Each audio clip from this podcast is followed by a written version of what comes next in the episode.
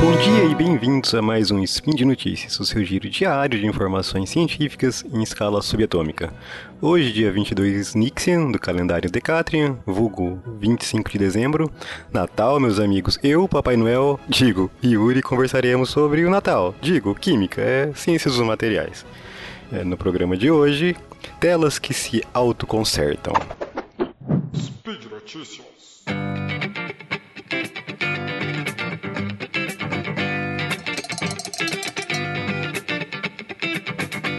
Meus amigos, como está a ressaca da ceia? Espero que tenham todos respeitado as medidas de prevenção à Covid evitado aglomerações. Teremos muitos outros natais para comemorar com os nossos familiares e amigos. E também espero que a ressaca permita ouvir esse episódio, né? Não vamos exagerar. Bom, Mesmo com a pandemia, comemorar as datas festivas é, é importante.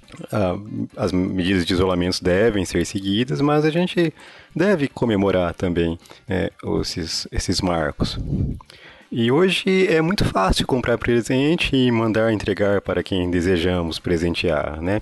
E entre esses, entre esses presentes que vocês deram e receberam, talvez tenham celulares ou outros dispositivos eletrônicos com telas.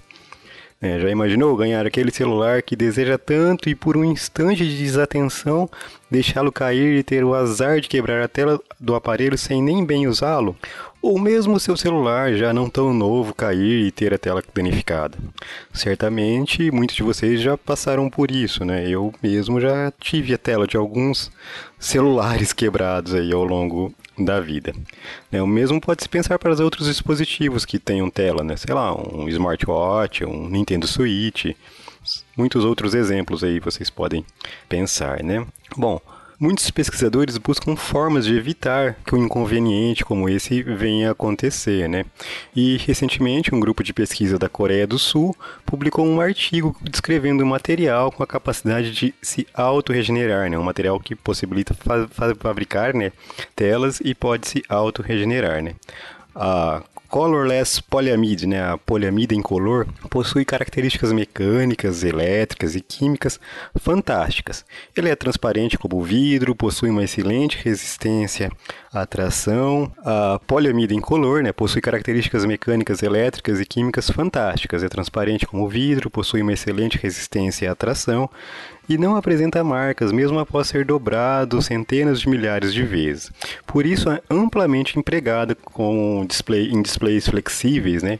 além de diversos outros usos comerciais.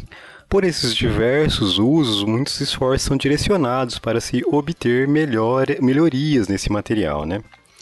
E com esse intuito, esse grupo de pesquisa de pesquisadores desenvolveu essa poliamida incolor autorreparável, para obter esse efeito, eles usaram óleo de semente de linhaça. É, o óleo de linhaça ele solidifica a temperatura ambiente e por isso mesmo ele é usado, uh, por exemplo, na preservação de obras de arte. Né? Talvez alguns de vocês é, pintem telas, façam algum tipo de arte e, e até já use esse material, né?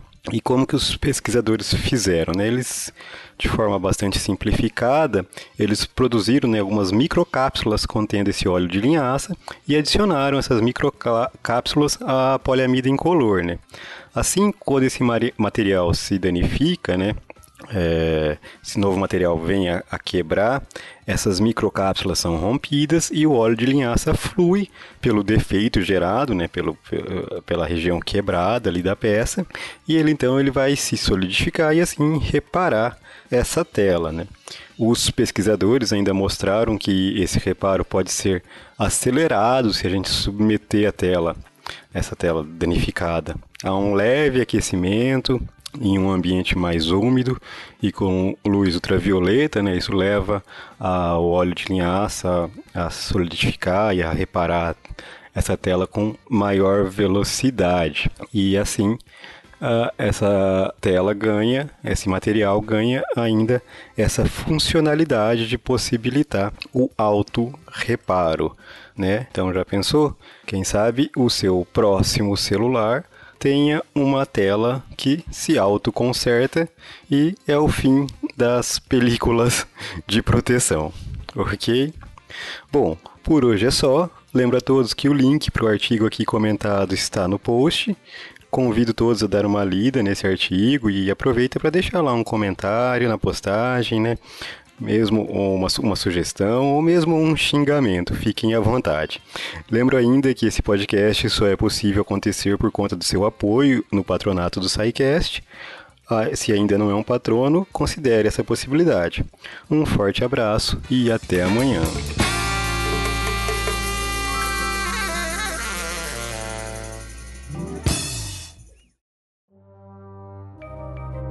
Este programa foi produzido por Mentes Deviantes.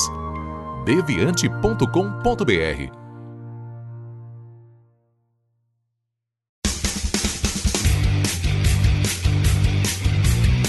Cortes, edição de podcast.